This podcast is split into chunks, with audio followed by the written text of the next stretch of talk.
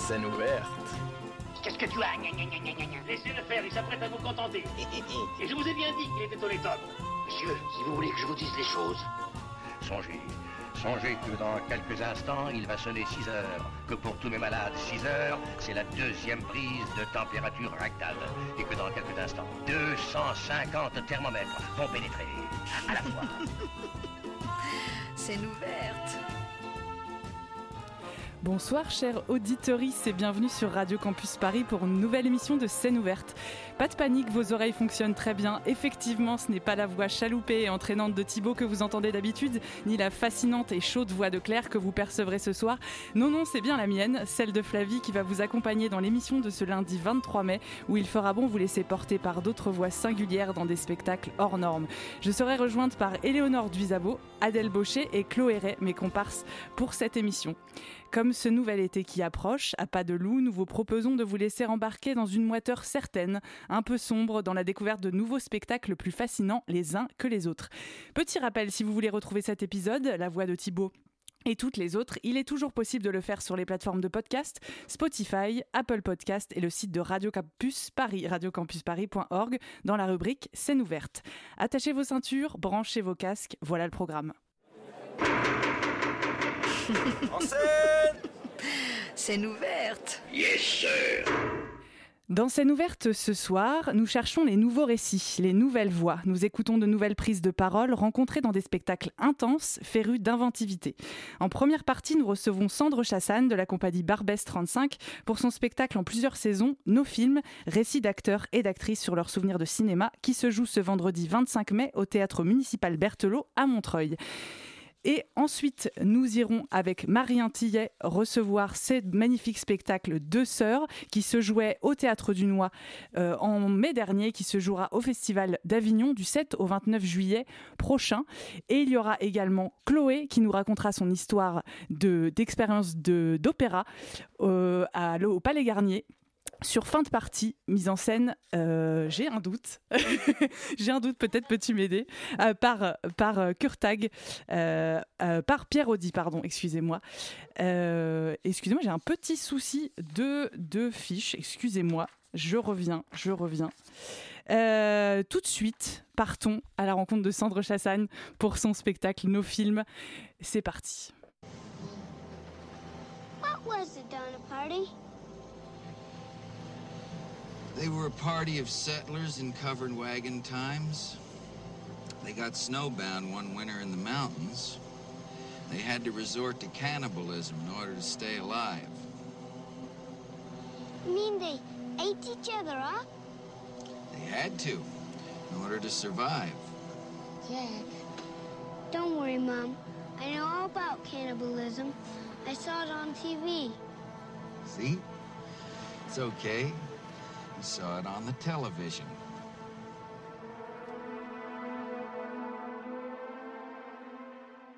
Il y a deux ans maintenant, dans une salle qui m'était encore inconnue à Montreuil, je suis tombée sur le travail de Sandre Chassagne pour la première partie de Nos Films, un spectacle en plusieurs saisons sur le récit de comédiens et comédiennes qui transmettent leur expérience d'un film qui leur est trop proche.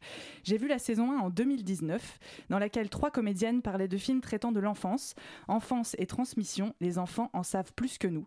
Vous avez entendu juste avant un extrait de la scène ouverte de des scènes, bien sûr, scène d'ouverture de Shining. Il y a bien une raison puisque dans dans les saisons 2 et 3 qui se jouent mercredi au théâtre municipal Berthelot, il sera question de figures féminines et de domination, avec des propositions sur Une femme sous influence de John Cassavetes, Le mariage de Maria Brown de Rainer Werner Fassbinder et Shining de Stanley Kubrick, par vous, Sandre Chassagne. Mais on, il sera aussi euh, question d'identité masculine, portée cette fois-ci par des hommes avec Dupont-la-Joie d'Yves Boisset, euh, une proposition sur la meilleure façon de marcher de Claude Miller et La mort aux trousses d'Alfred Hitchcock. C'est un spectacle auquel je pense encore souvent, un peu perturbé par la hantise qu'il procure. C'est une forme qui me reste en tête. Les envies folles des films et l'intensité ténue de ce qu'il lit un acteur et la, la consommation, ou en tout cas l'expérience de son art. Tout ça me marque encore et en voir d'autres fait terriblement envie, mais aussi que d'envie d'en savoir plus, de se confronter à la tête pensante qui a orchestré tout ça avant les nouvelles saisons qui sortent mercredi, comme tous les films. Bonsoir Sandre Chassagne. Bonsoir. Alors déjà, j'avais une, petite question à, te poser. Euh, comment t'es venue l'idée de ce spectacle? Est-ce que tu avais déjà pensé un spectacle en plusieurs saisons? Est-ce que ça s'est imposé à toi? J'avais plein de questions sur le choix des acteurs. Est-ce que tu avais déjà ça en tête? Est-ce que tu peux nous en dire un peu plus? Oui, en tout cas, merci Flavie, merci à tous. C'est comme c'est bien dit déjà tout ce que tu racontes sur le, spectacle. C'est vraiment, euh, vraiment juste. Euh, c'était un long chemin de construire euh, ce projet, puis cette écriture, et, pour finir ce spectacle en trois saisons.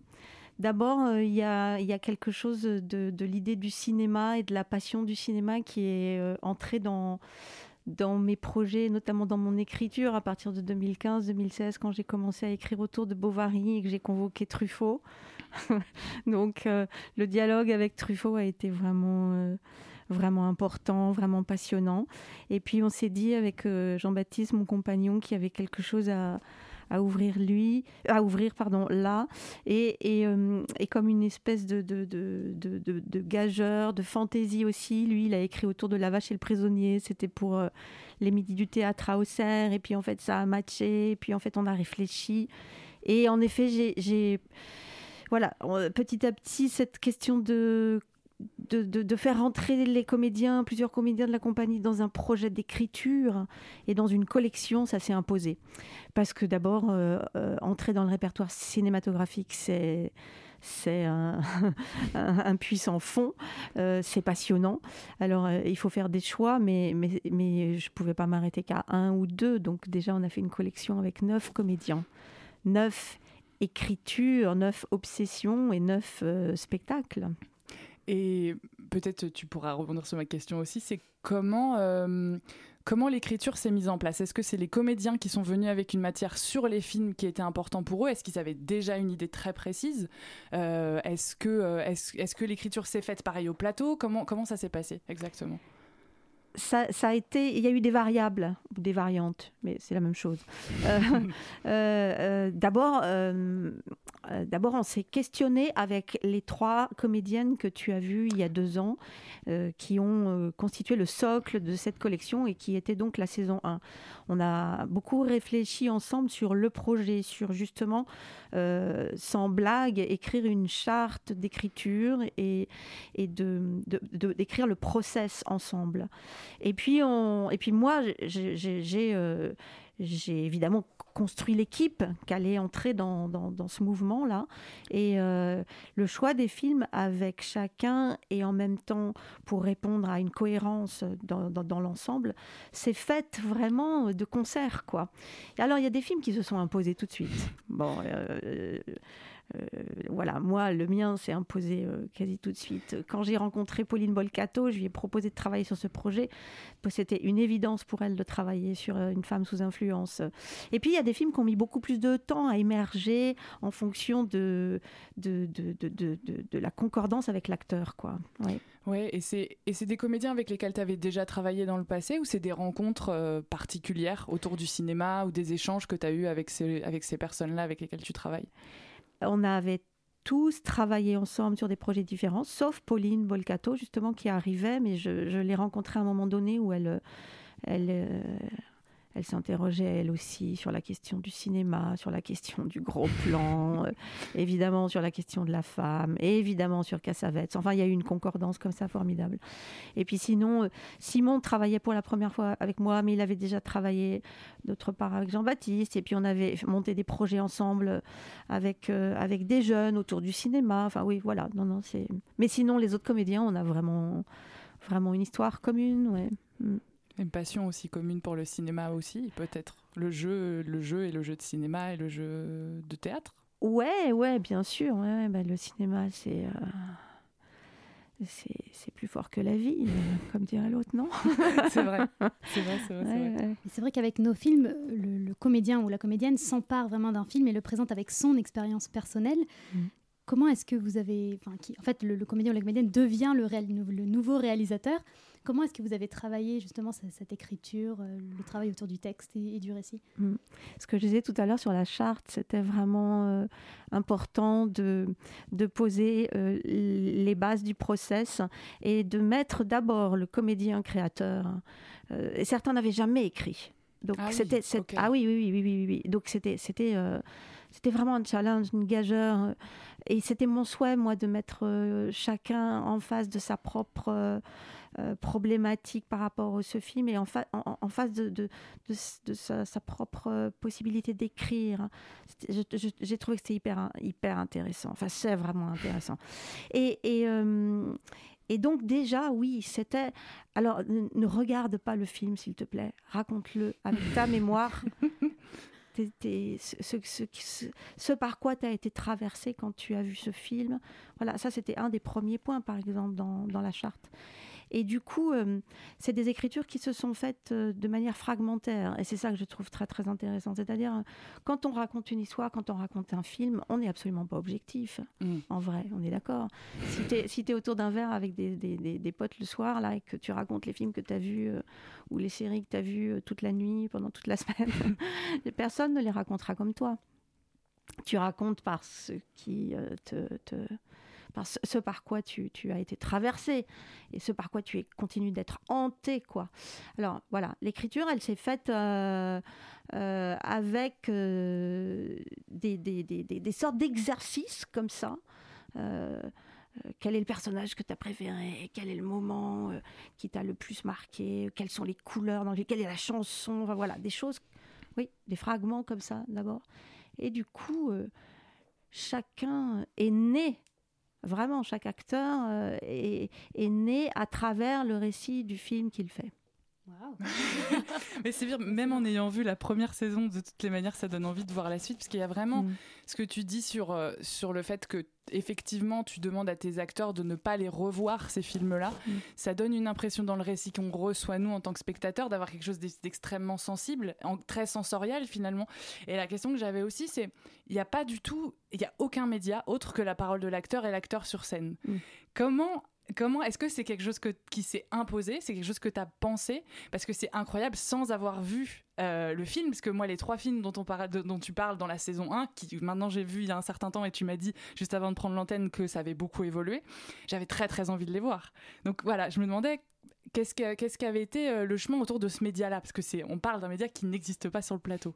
Ouais, et ça c'est assez incroyable. Au- Aujourd'hui, euh, dans une société où on est gavé d'images et où c'est vers ça qu'on va, euh, euh, je, veux dire presque intuitivement, on va tous, tous, tous vers l'image. C'est- attirant, c'est plus facile, etc.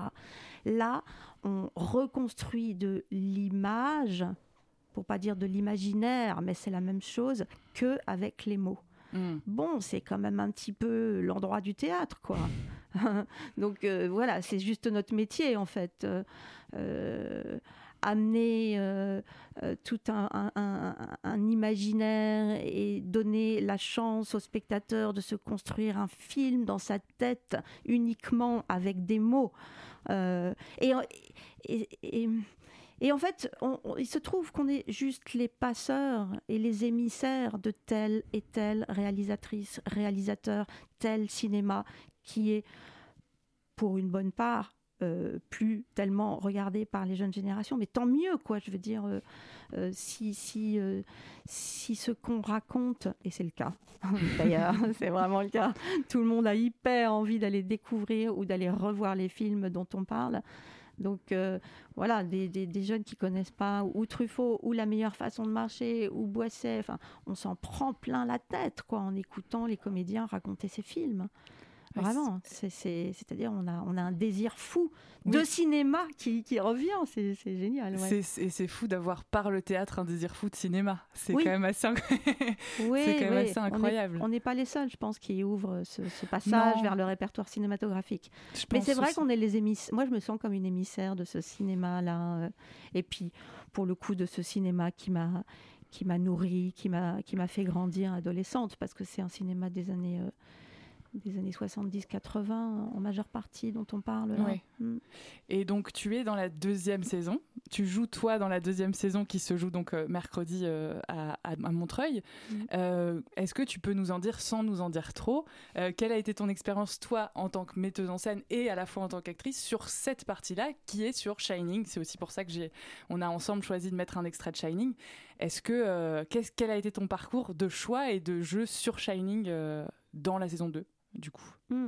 Alors déjà dans la saison 2, ça a été euh, une, une autre aventure que dans la saison 1 parce que les filles de la 1, elles ont défriché le terrain et elles nous l'ont bien défriché. Et dans la 2, il s'est développé quelque chose de très très très intéressant entre Pauline, Cécile et moi sur les figures féminines et sur la question de la domination. Et presque euh, c'est venu, bien sûr, on, on détectait quelque chose, mais c'est venu en travaillant. Euh, qui- qui- qu'il allait être question euh, fortement de la place de la femme et de ce, de ce bordel de la domination masculine. Et, euh, bah, ah, bon, pour parler de Shining, c'est une aventure extraordinaire. Shining et moi. Déjà, le film en soi, c'est un... c'est fou. Donc, c'est euh, tout à l'heure, voilà. quand on a joué l'extrait, on a vu vos yeux. Oui. Ouais, ouais, ouais, mais bon, alors je raconte tout simplement cette, euh, cette, euh, cette approche de Shining, cette, cette approche qui est en effet pour moi une aventure, euh, comme l'aventure de rencontrer le cinéma, d'aller au cinéma la première fois peut-être pour un, justement pour un petit garçon comme, comme, comme l'était Truffaut à 8 ans ou 9 ans, ou, ou pour les gens qui ont euh, vu les premières images du train de la Ciotat leur arriver dans la figure. Enfin, et moi, quand je suis allée voir Shining, quand j'ai enfin décidé d'aller voir Shining, bah, ça a été euh, un bouleversement dans ma vie. Donc, euh, euh, c'est ça que je raconte. Et c'était par là qu'il fallait que je commence mon récit. Et donc, le récit de Shining, je le raconte d'une certaine façon au spectateur. ouais. Mm.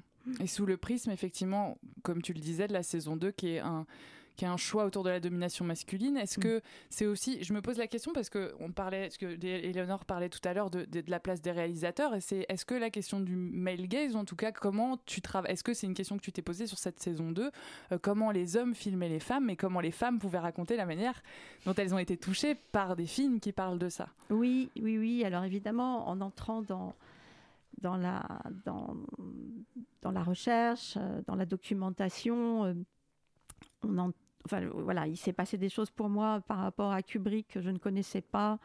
Et, euh, après, dans l'écriture, c'est. En tout cas, moi, c'est comme ça que je fonctionne. C'est des, automatismes qui ressurgissent. C'est des intuitions qui remontent de loin. Et oui, euh, il y a quelque chose euh, sur le-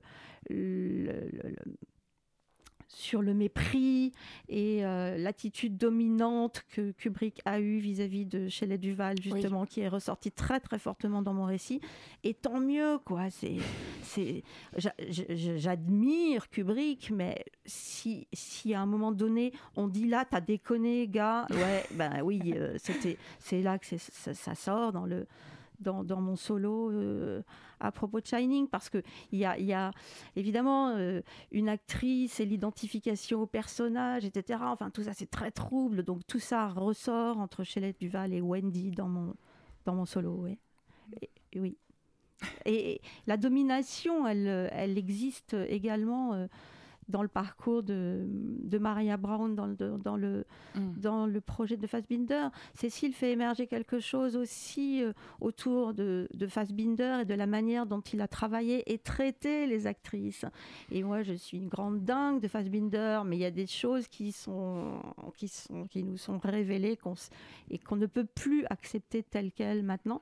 Donc là aussi, oui, il y a des, il y a des choses importantes hein, qui, qui Ouais. se disent, ouais, ouais, bah oui. qui, qui sortent malgré tout. Mhm. Alors moi j'ai une question un peu sur la forme. Vous vous proposez une série de spectacles sur le cinéma. Voilà, vous- c'est un vrai mélange des arts. Et puis même, il me semble qu'à l'entracte, il y a même du popcorn.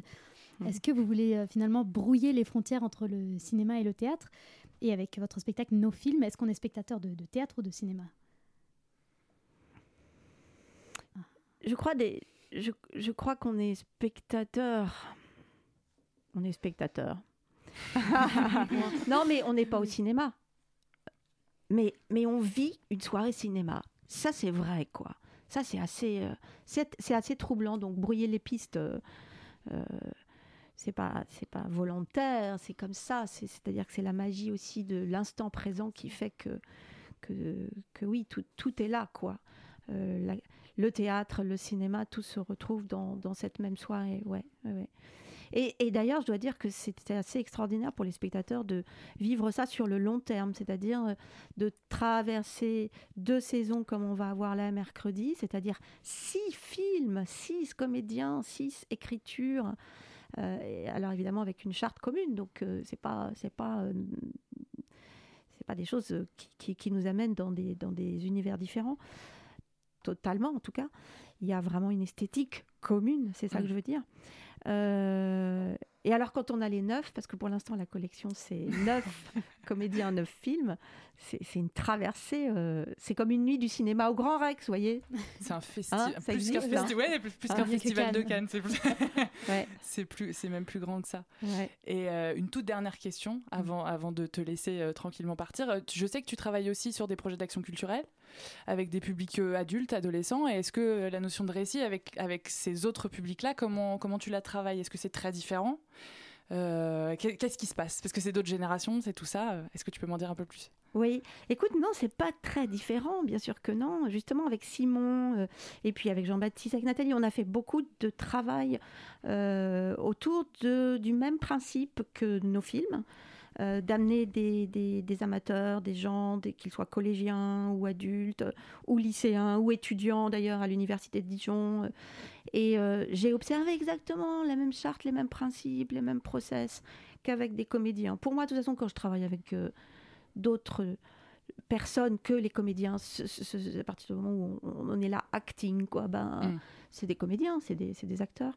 Donc on a, on a fait beaucoup d'expériences euh, d'écriture à partir du cinéma euh, que l'on connaît, qu'on a vu, quoi. Et puis euh, euh, Benoît qui travaille encore là-dessus en ce moment avec Nathalie. Euh, dans la compagnie, c'est le même process, donc euh, ça donne des choses euh, étonnantes. hein. Ah, J'imagine. Mm.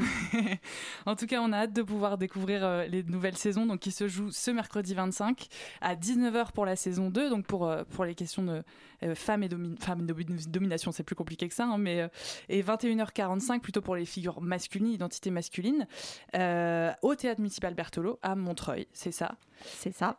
Et, euh, et tu voulais rajouter quelque chose peut-être? Oui, ce que je peux dire, c'est que venez à 19h. À 20h30, il y a une pause gastronomie italienne avec la frasquette qui nous fait des bonnes choses à manger. Et puis après, on enchaîne sur la saison 3. Voilà. Non, non, je veux dire, euh, venez nombreux. Il n'y a pas que Cannes. Et puis, de toute façon, il C'est fait pas beau. faut pas partir. euh, faut pas partir en week-end. c'est clair. Et une dernière information, je sais qu'il y a des invitations offertes sur le site euh, Hello Asso du spectacle avec le code sur scène, si je ne m'abuse. C'est ça. Eh ben, merci beaucoup, Sand, d'être venue. Merci Et, euh, tout de suite, on fait un petit saut de mouton musical avec Dirty Mouth de Alice Fibilou et on vous retrouve juste après.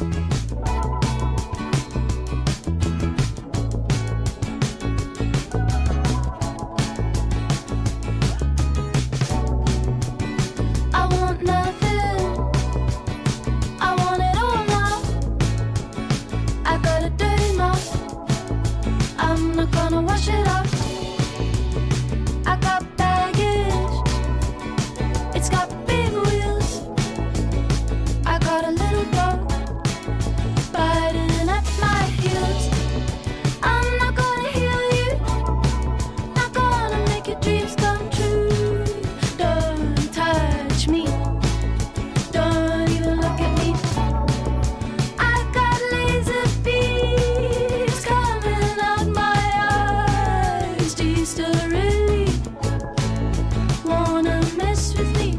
Wanna mess with me? Wanna mess with me? I got up 'cause I had enough. I was a girl with a big heart, and they really roughed me up. My body fell asleep when they took it away from me. But I got it back. Now I do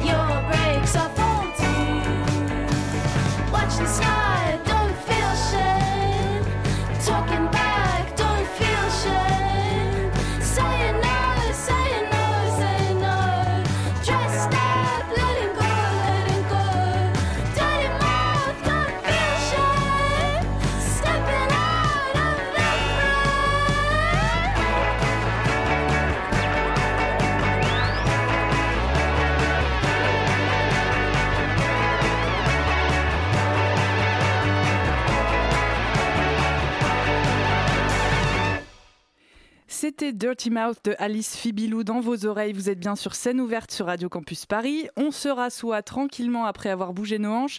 Nos voix reprennent l'antenne. Nous continuons notre voyage dans les salles de spectacle en surfant sur les voix avec celle de Chloé qui nous raconte son voyage inuit en fin de partie de Georgi Kurtag. Je vais réussir à donner les bonnes informations au Palais Garnier.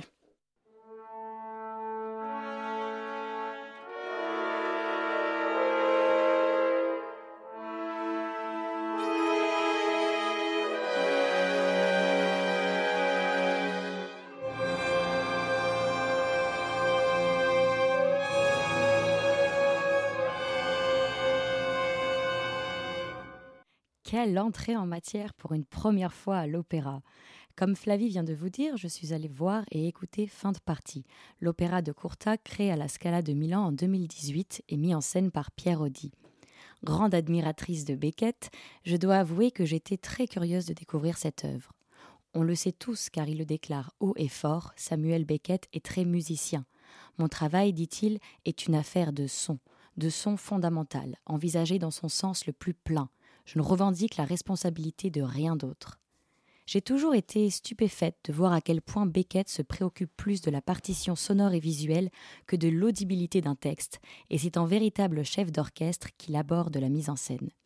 Fasciné par l'œuvre du dramaturge irlandais, Courtag a placé plus de 30 ans à réfléchir à une forme musicale de fin de partie créée à Londres en 1957 le compositeur décide de garder mot pour mot le texte original de Beckett, sans aucune modification.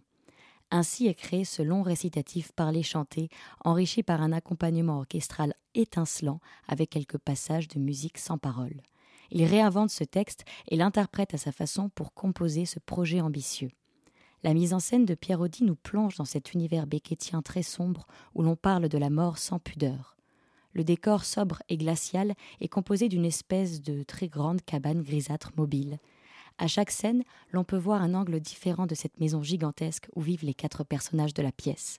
La distribution est absolument magnifique. Les chanteurs et interprètes m'ont laissé sans voix. J'ai été particulièrement touchée par les scènes des très vieux parents de Ham qui vivent dans des poubelles la magnifique contralto galloise Hilary Summers prête sa voix à Nell et forme un superbe duo avec le ténor italien Leonardo Cortellazzi.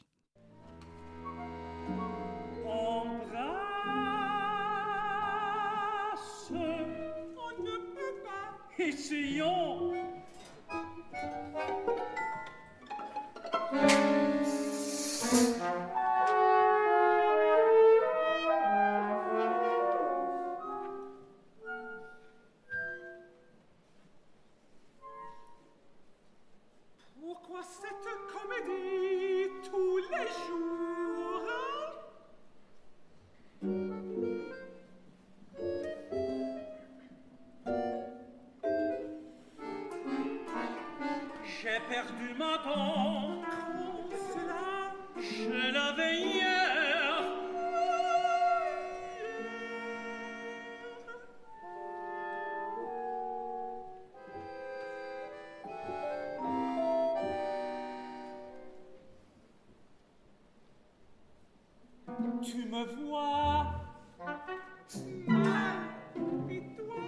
La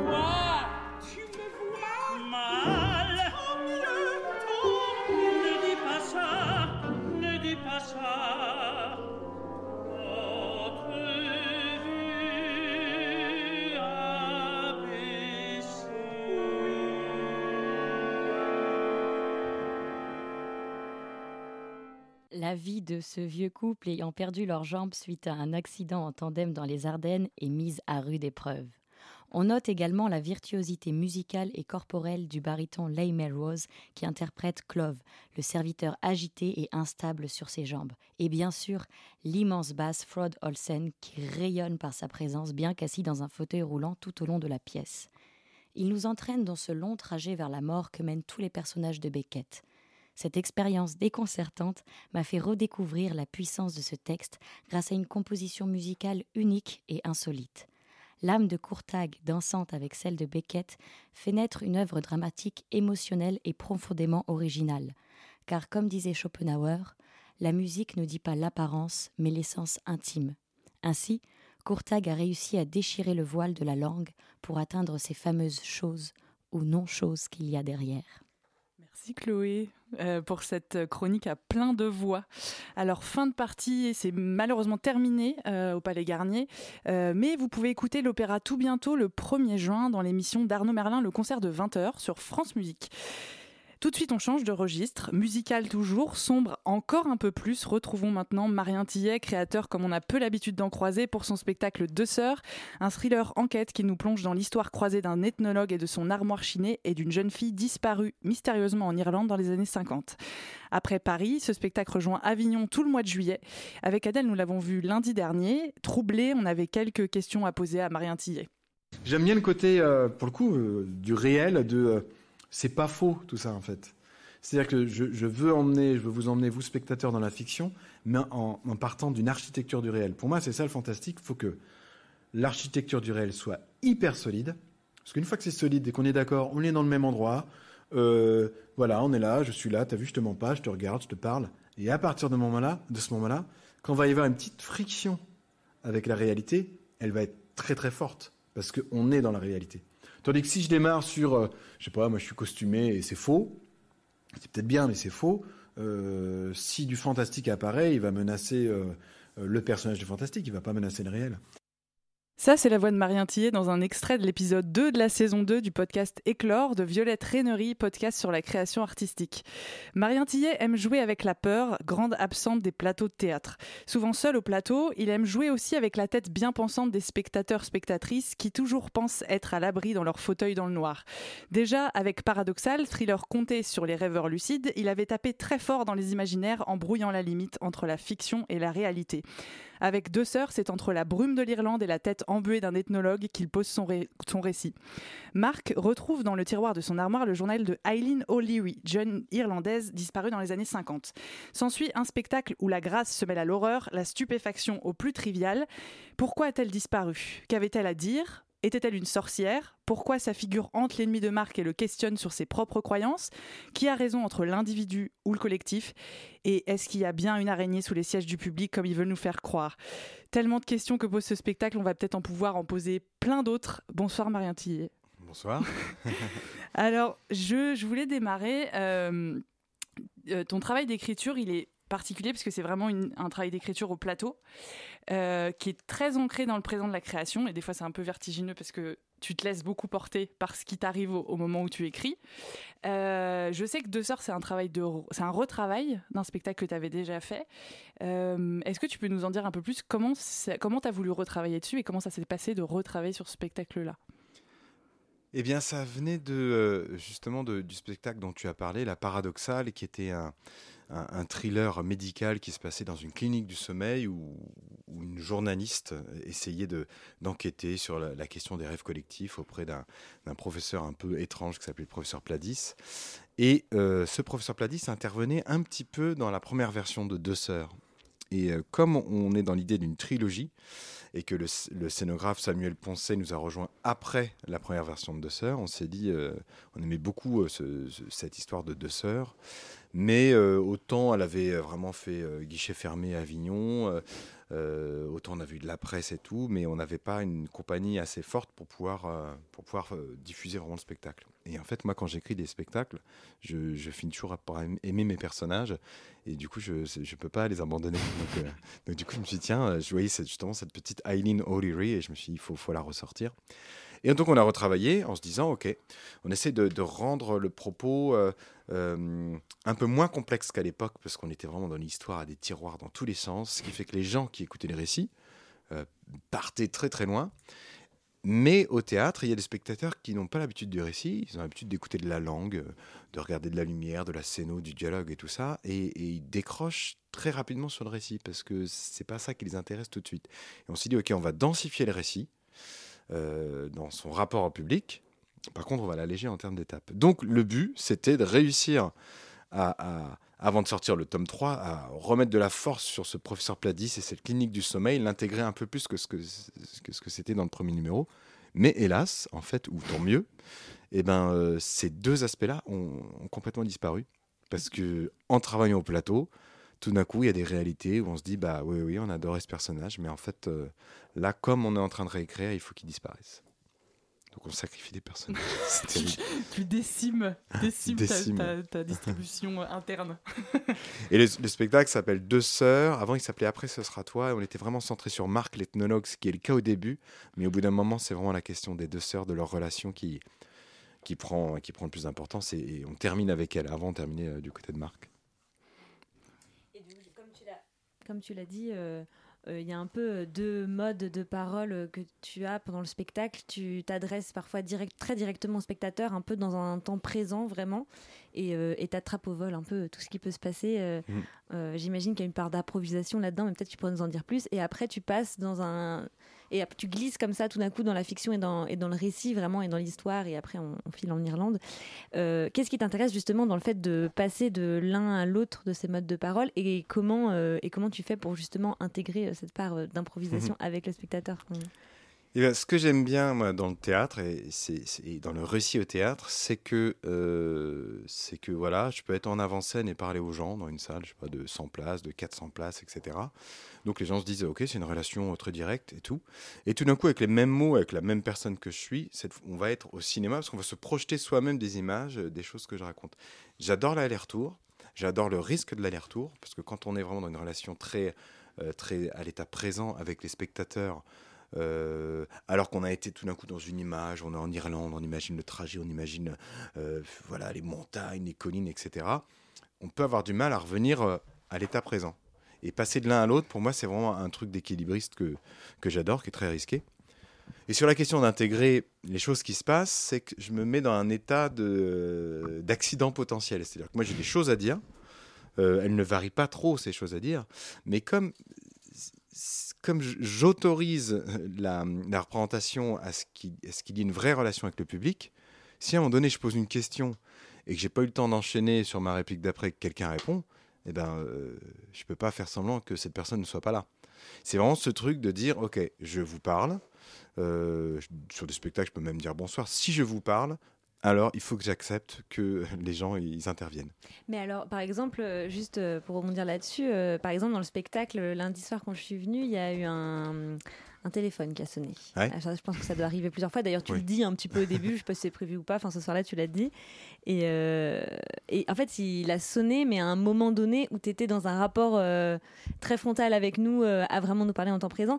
Est-ce que tu aurais. Et du coup, tu as bien sûr rebondi là-dessus et tout, et ça a créé un- quelque chose, voilà, ça, ça réveille en fait le spectateur, c'est super.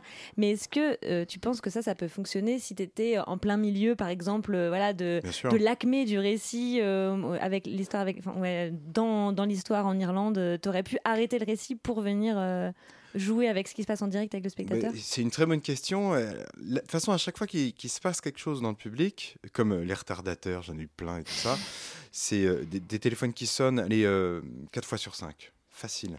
Et La question, c'est est-ce que. euh, c'est statistique, hein, les gens sont 100. euh, euh, Il y en a un, il y en a au moins un qui oublie de l'éteindre, ou, euh, on a vraiment le cas avec les scolaires, euh, des, des gamines, euh, la pilule elle est à 20h, ça sonne à 20h.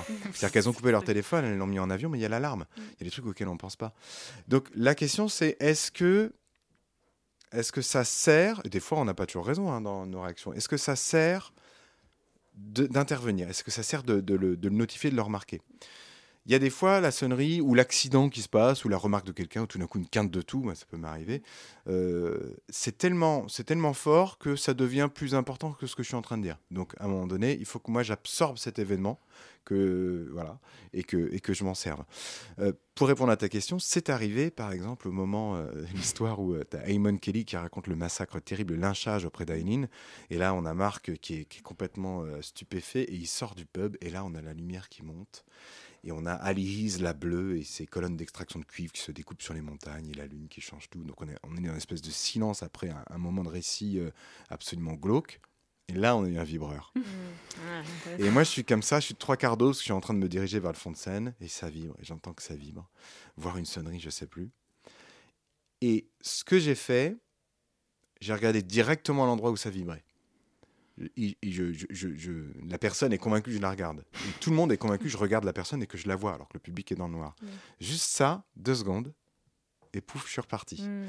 Ça, du coup, j'interviens pas dedans, Par contre, je dis, euh, on est dans le réel. C'est en train de nous arriver. Je ne fais pas semblant que ça n'a pas eu lieu. Mais voilà, pouf, on le met de côté. Des fois, ça marche pas. hein. Des fois, c'est compliqué. hein, mais, mais en tout cas, dans ce spectacle-là précisément, je mets dans l'état que ça puisse arriver. Parce que si je me mets dans cet état que ça puisse arriver, que ce que euh, Flavie a déjà appelé la fiction augmentée, si la fiction peut arriver dans la salle, et bien le moment où justement je vais expliquer que euh, peut-être que l'équipe et moi-même avons disposé sous trois fauteuils quelque chose après que j'ai parlé des histoires d'araignées et tout ça, les gens se disent que tout est possible en fait. Mm. Et c'est vrai que le lundi, effectivement, quand le portable a sonné, parce que sur le coup, il y a eu une réaction très très épidermique dans la salle où tout le monde s'est mis à rire parce qu'effectivement, ça, ça, ça avait un lien avec ce que tu disais avant. Mais à la fin du spectacle, je me suis dit, mais est-ce que c'était prévu? Hmm. Vrai, Je me suis vraiment posé la question. Et il y a vraiment ce truc où tu- le, le travail que tu fais, il y a une question de, de la vérité qui est trouble. C'est qu'est-ce qu'on doit croire? Qu'est-ce qui est, qu'est-ce qui est, euh, qu'est-ce qui, qui doit être crédible? Est-ce que euh, c'est euh, les histoires que tu racontes? Enfin, il y a un truc, dans, surtout dans Deux Sœurs, où tu as un trouble entre la chronologie de ce que tu nous dis, les images que tu nous mets en place, l'horreur de ces images-là, le réel. Effectivement, quand tu vas te retourner sur un spectateur pour, lui, pour juste lui signifier je suis là maintenant, ici, mais je suis quand même dans mon histoire, il y a toujours un espèce de trouble comme ça, un espèce, enfin, un espèce de flottement.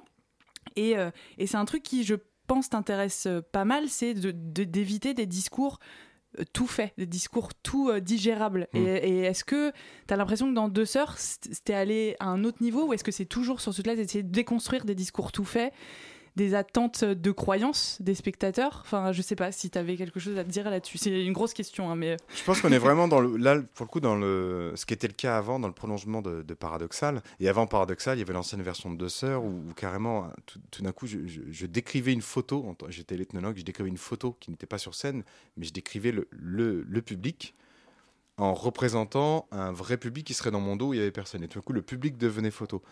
Euh, ce que je veux dire, c'est que oui, euh, ma question, c'est toujours euh, si, le spectateur écoute euh, tranquillement et sagement, il faut que j'aille déranger ça. Je veux qu'il soit complètement actif, qu'il soit sur le qui-vive, pas que seulement sur la question de la peur, mais sur le fait que bah voilà, la fiction elle est au plateau et si elle peut venir contaminer, alors c'est génial. Si on n'est pas trop tranquille assis et qu'on se dit quand même il pourrait se passer des trucs, parce que le gars là sur scène a l'air d'être assez malléable pour qu'il se passe des trucs, là ça, ça m'intéresse. Je trouve ça, je trouve ça, moi en tant que spectateur, je trouve ça rigolo quoi. Puis même en, tant que- en jeu, j'imagine que ça doit être assez, euh, assez jubilatoire de se dire euh, je suis. euh, c'est poreux, Oui, quoi. La limite, elle génial. est poreuse, quoi. Mais sur le coup de, de la sonnerie, par exemple, dans Deux Sœurs, c'est organisé pour que une sonnerie puisse arriver. Effectivement, j'en Ah, parle dès le début. J'en parle dès le début. euh, Je, crée des je- dispositions aussi. Oui, c'est ça. Euh, non seulement je crée la disposition pour que ça arrive euh, dans mon récit, pour que je puisse intégrer le truc, mais en plus je le crée aussi pour le spectateur, parce qu'on sait que ça va sonner. Exactement. 4 fois Mm. sur 5. Donc, du coup, plutôt que les gens soient ah machin comme ça et que ça les ça coupe, casse le récit. du coup, les gens ils se disent purée, mais il l'avait dit en fait, il l'avait annoncé, et donc Ouais. c'est drôle. Et donc, euh, c'est tout d'un coup, il y a une complicité avec une sonnerie de téléphone qui est quand même le moins truc, euh, le, le truc le moins complice dans une représentation. Ouais, et, du coup, et du coup, le réel vient se mêler euh, à la fiction euh, que tu as mis en place. en Mais fait, complètement, parce que les gens se demandent si effectivement c'est volontaire ou pas. Exactement. Et Ouais. euh, dans Paradoxal, on faisait ça aussi. Mm. euh, ouais, on, on faisait ce genre de rapport sur la question de la fatigue, sur la question de, de euh, comment savoir que ce que nous vivons est réel ou ne l'est pas. Mm. Voilà. C'est de l'attention à, à- à la vie, en fait, à l'organicité des choses tout autour. Ouais, c'est ça, exactement. Et je voulais juste revenir, euh, enfin pas revenir, euh, juste parler aussi de la musique, la présence de la musique dans le spectacle qui est assez importante. En Eh fait, oui. tu, tu joues, on n'en a pas parlé, c'est pour ça. Tu joues du, euh, du violon, donc euh, sur scène pendant tout le spectacle. Et euh, il y, a un- il y a un système, en fait, euh, enfin ça, ça a vraiment une importance euh, assez particulière dans le spectacle. C'est pre- presque un personnage, le violon. Euh, Est-ce qu'il y a un système de loop? Parce qu'en fait, il y a des. hum, ou de, de boucles, euh, ou alors est-ce que c'est des des, ouais. enregistrements qui, qui accompagnent? Comment ça fonctionne déjà? Et aussi, et comment, et comment tu l'as intégré au récit? Enfin, dans quel sens ça s'est intégré Parce qu'on a l'impression que c'est tellement important que ça aurait presque pu être la base. euh, Enfin voilà, je me demande. Donc, ouais, euh, bien sûr. Et euh, non, il n'y a rien d'enregistré. C'est le principe de la compagnie, c'est qu'on ne fait pas euh, euh, le théâtre en général. J'aime bien quand il n'y a pas de musique préenregistrée. Mm. J'aime bien quand je me dis toujours, euh, bah, s'ils veulent une fanfare, bah, euh, qu'ils se débrouillent pour qu'une fanfare vienne sur scène. Après, il y a différents types de théâtre. Mais dans mon cas où je, je raconte du réel, où je, où, où je, quelque part, je dis je suis ici et je vous parle à vous, avoir une bande-son, euh, je sais pas moi, d'un orchestre philharmonique, pour moi, ça n'a pas de sens. On n'est plus dans le ici et maintenant. Donc, si je veux de la musique, je me débrouille pour la faire ou pour travailler avec euh, Mathias Castagnier, un musicien qui va venir travailler sur scène. Donc là, on a un système de, on a des systèmes de loopers. On fait ça dans tous les spectacles. Mais là, particulièrement, il y a un petit rond central sur lequel je suis assis quand, il y a les premières boucles. Et sous le rond central, Pierre-Alain Vernet, celui qui a fait le son, il, a inventé un, système de, petits capteurs euh, de contact. C'est de l'aluminium qui touche l'aluminium, où je tape dessus avec mon pied. Boum, tu as un câble sous un scotch qui se voit pas, qui part en régie dans une boîte qui est reliée en XLR jusqu'à la régie et qui commande un logiciel qui permet de faire des loops, sur lequel Pierre-Alain peut aussi euh, agir. Euh, mais c'est moi qui commande le truc. Ça, ça, je fais les boucles moi-même. Il y a d'autres moments, c'est lui qui les fait, mais à partir du son qui part dans mon micro et, dans mon violon. Et pour répondre à ta question sur le violon, oui, oui, en fait, euh, moi, je, je travaille euh, au plateau, donc je travaille en improvisation. Et ce système-là de, de looper invisible, euh, bah, en fait, moi, je, je- pratiquement toutes les séquences, elles, elles se, elles- elles se mettent à s'écrire parce que je suis en train de jouer de la musique. C'est c'est une écriture très musicale. Euh, C'est-à-dire que le To Eamon Kelly, par exemple, dans l'Irlande et tout ça, c'était une espèce de riff, de rythmique, de violon. Je, l'ai écrite comme ça. Je ne peux la raconter que comme ça, d'ailleurs. Donc c'est vraiment la musique qui, en même temps que le récit, se compose en même temps. Oui, non. Tu voulais ajouter Oui, quelque je, chose, je- je voulais ajouter parce que justement, en fait, dans, dans ce spectacle-là et ou, ou dans les autres que tu as pu faire avant, la question de la technique, elle est hyper importante parce que effectivement, paradoxal, c'était la même chose. Le, le, le bureau était son propre, avait son propre organisme vivant, Ouais. dirais ça comme ça. Et j'ai l'impression que tu as quand même un grand, un grand intérêt pour la science, euh, parce qu'il y, a beaucoup de- il y a beaucoup de recherches dans ce que tu fais. Tu t'énonces aussi un certain nombre de faits scientifiques précis sur les différents thèmes sur lesquels tu travailles. Est-ce que c'est... comment tu lis le théâtre et la science à, ce- niveau-là? Est-ce que c'est un truc instinctif? Est-ce que c'est vraiment des choses que tu as envie de faire euh, infuser euh, dans ton travail en disant Ah, j'ai envie de voir ce qui se passe quand la science se mêle à du récit et tout ça? Oui, je me demande toujours entre sciences dures, sciences humaines, euh, comment, comment on peut apporter ça et- et partir de ça pour construire un propos. Et particulièrement dans, dans ce qu'on souhaite faire à la compagnie, c'est-à-dire amener cette émotion de la peur qui est euh, méprisée, c'est une mauvaise émotion populaire que les théâtreux n'aiment pas et qui est pourtant présente dans toutes les autres disciplines artistiques. Euh, c'est très très mal vu. Euh, et je comprends parce qu'il y a des choses dans le privé qui sont qui sont pas très très bien avec des écrans où on te montre des images horribles, on t'envoie du son, etc. C'est- C'est pas vivant. c'est Pas, voilà. Dans le truc vivant juste du récit, ce que je trouve super intéressant dans cette idée de peur, c'est que tu, tu ne peux pas faire peur. À mon, sens, je peux amener de la peur pour des choses qui n'existent pas, parce qu'on est, on est dans ce cadre-là, hein, c'est pas la peur de l'insécurité, du psychopathe, ça, ça m'intéresse pas, on peut faire peur en trois phrases avec ça. Mais c'est que les gens aient peur d'une sorcière dans, dans une armoire. Et les gens m'envoient des armoires après en texto, en disant Ah, j'en ai une dans ma chambre et tout ça, j'ai regardé sous mon lit, j'adore. Ça, c'est possible si on a, c'est ce que, que tu mettais dans l'extrait, hein, une architecture du réel. Si on dit d'accord, on est tous d'accord, on est sur la terre, là la table elle est en bois, le micro voilà, euh, euh, mon genou est là, ça me gratte parce que hop, il y a des connecteurs dans ma tête qui me disent que ça me gratte et donc je le fais. Si on se met d'accord sur un réel, qu'on partage, c'est aussi pour ça l'intérêt de la relation au public, c'est de rassembler un groupe et de dire ok, on est bien tous au même endroit, dans la même réalité, dans un même théâtre, il y a une scène, etc. Si on renforce avec la science le côté du réel, tout d'un coup, l'apparition du fantastique, elle, elle va être d'autant plus forte. Voilà. Et puis il y a ce truc un peu, euh, ça le dit et ça le dénonce en même temps, ce discours scientifique d'une forme de nouvelle religion où il suffit que je dise sur scène, oui, bah, vous savez, 64% des gens qui ont éteint leur téléphone, blablabla. Bla, bla, bla. Une fois que j'ai dit ça, les gens se disent, oh, il l'a dit, c'est 64%. Et le premier qui dit un 64%, euh, que ce soit dans les débats télévisés, les hommes politiques, t'as beau faire du fact-checking derrière, t'as beau dire c'était faux, les gens s'est imprimé 64%. Donc ça raconte ça. Moi je vous dis euh, c'est scientifique, euh, c'est carré, et derrière euh, j'essaye de vous piéger avec euh, la réalité, la science qui s'écroule quoi. Ah, ça donne envie même de le revoir. Eh ben, écoute, merci beaucoup Marion d'être Bah. Euh, on- donc on peut retrouver Deux Sœurs à Avignon au 11, Eh oui. du 7 au 29 juillet. Et c'est tous les jours à 13h35, C'est ça. sauf Et le mardi. Relâche le mardi, exactement. C'est ça. Eh ben, merci encore d'être venu sur cette émission. Merci, merci beaucoup. Bon Avignon euh, à toute l'équipe. Merci, Profitez merci bien. beaucoup. On vous retrouve juste après, nous, sur scène ouverte, avec une petite pause musicale euh, très irlandaise, enchanteresse aussi. C'est Blood Moon de Saint Sister. Et après, on vous, on vous partage nos petits coups de cœur du moment. I gave my lover fruit to eat, but she left it at her feet. She is always doing that, doing that. She is always doing that. My God, I said I cannot share, and you can't leave it lying there. You are always doing that, doing that. You are always doing that. And so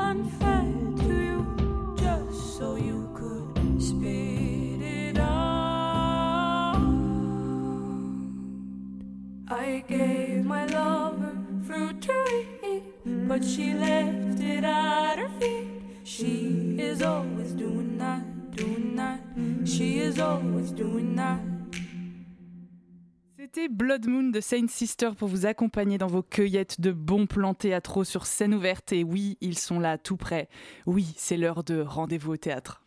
J'aimerais aller au théâtre, mais je sais pas quoi voir. Ça tombe bien, c'est l'heure de rendez-vous au théâtre. Rendez-vous au théâtre Tous les 15 jours, on vous partage nos coups de cœur. Rendez-vous, rendez-vous au théâtre. Alors, mesdames, qu'est-ce qu'il y a à voir de beau dans les salles en ce moment Qui vaut le coup, mes chers? Qui veut commencer, Éléonore? Moi, Dis-moi moi, tout. Alors, je vais vous parler de ma plus belle sortie théâtrale, un spectacle dont je parlerai encore dans 10 ans avec autant d'étoiles dans les yeux, Le bourgeois gentilhomme. Et oui, j'ai eu la chance de le voir à la Comédie Française. Et voilà, j'ai fait la queue une heure et demie avant la représentation pour avoir une place. Et j'ai vraiment bien fait, parce que j'ai pu découvrir un spectacle formidable. Je vous rafraîchis un peu la mémoire. L'intrigue du bourgeois, c'est Monsieur Jourdain, qui souhaite devenir gentilhomme et qui, pour ce faire, porte des costumes ridicules, prend des leçons de danse, d'escrime et même de philosophie, où il apprend à prononcer les A et les U. Voilà, il souhaite marier sa fille Lucille à un bourgeois, mais elle a un plan redoutable pour épouser celui qu'il aime. Enfin bref, on a vraiment une distribution 5 étoiles, avec tout d'abord Christian Eck, qui a non seulement mis en scène le spectacle avec Valérie Le Sort, mais qui interprète à la perfection ce Monsieur Jourdain, complètement ridicule. Ensuite, on a de Guillaume Gallienne en professeur de philosophie au Petit Laquais. Tous les interprètes, ils sont parfaits. Voilà, dans ce spectacle survolté, tout les bouffonneries de Christian Eck, l'humour de Molière, les décors et les costumes grandioses, de la musique, des situations loufoques et bien sûr la scène du Mamamouchi qui est totalement épique. Enfin voilà, le, le bourgeois gentilhomme, ça m'a fait pleurer de rire sur l'épaule de mon voisin que je ne connaissais pas, mais c'était bien là le pouvoir de ce spectacle, faire rire en chœur tous les spectateurs. Alors courez à la Comédie Française, voir le bourgeois gentilhomme. Beaucoup d'enthousiasme. Voilà, qui se joue jusqu'au 21 juillet, qui est vraiment inratable. Ok, ça m'a donné hyper envie par contre là. Eh ouais. Alors j'essaie de bien vendre le mien aussi. Euh, voilà, moi un spectacle euh, euh, très chouette que j'ai vu dernièrement au théâtre de Belleville, s'appelle euh, Coupure de Samuel Valency et Paul Éloi Forget ou Paul Éloi Forget. Voilà, j'écorche les noms à chaque fois. Coupure, euh, ça parle de, en gros, globalement, de ce que le public ou bien le citoyen de la place qu'il occupe ou plutôt n'occupe pas dans le débat public. Donc en gros, ça part euh, d'un postulat un peu de, de départ, comme ça, dans, dans une adresse euh, directe au public, dans le réel, euh, dans le concret. On casse le quatrième mur, on s'adresse à nous, on nous dit voilà, est-ce que vous, vous avez l'impression que votre voix compte?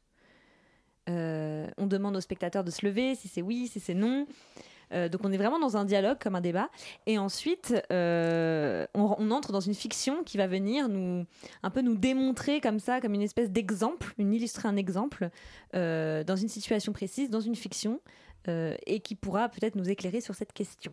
Et donc l'histoire, c'est donc Frédéric, un maire écologiste qui est agriculteur et qui se retrouve à devoir céder à la mise en place ou au déploiement d'antennes relais, relais dans la commune. Et, euh, et donc euh, voilà, il va finir par céder, on va voir pourquoi. Et euh, on entre dans une fiction de manière très très dynamique. Il y a plein plein plein de scènes différentes. C'est très comique. En même temps, c'est bien fait. Voilà, je le conseille. Ça joue au théâtre de Belleville encore le demain, puis le 29, 30, 31 mai. Et ensuite, ça jouera à Avignon.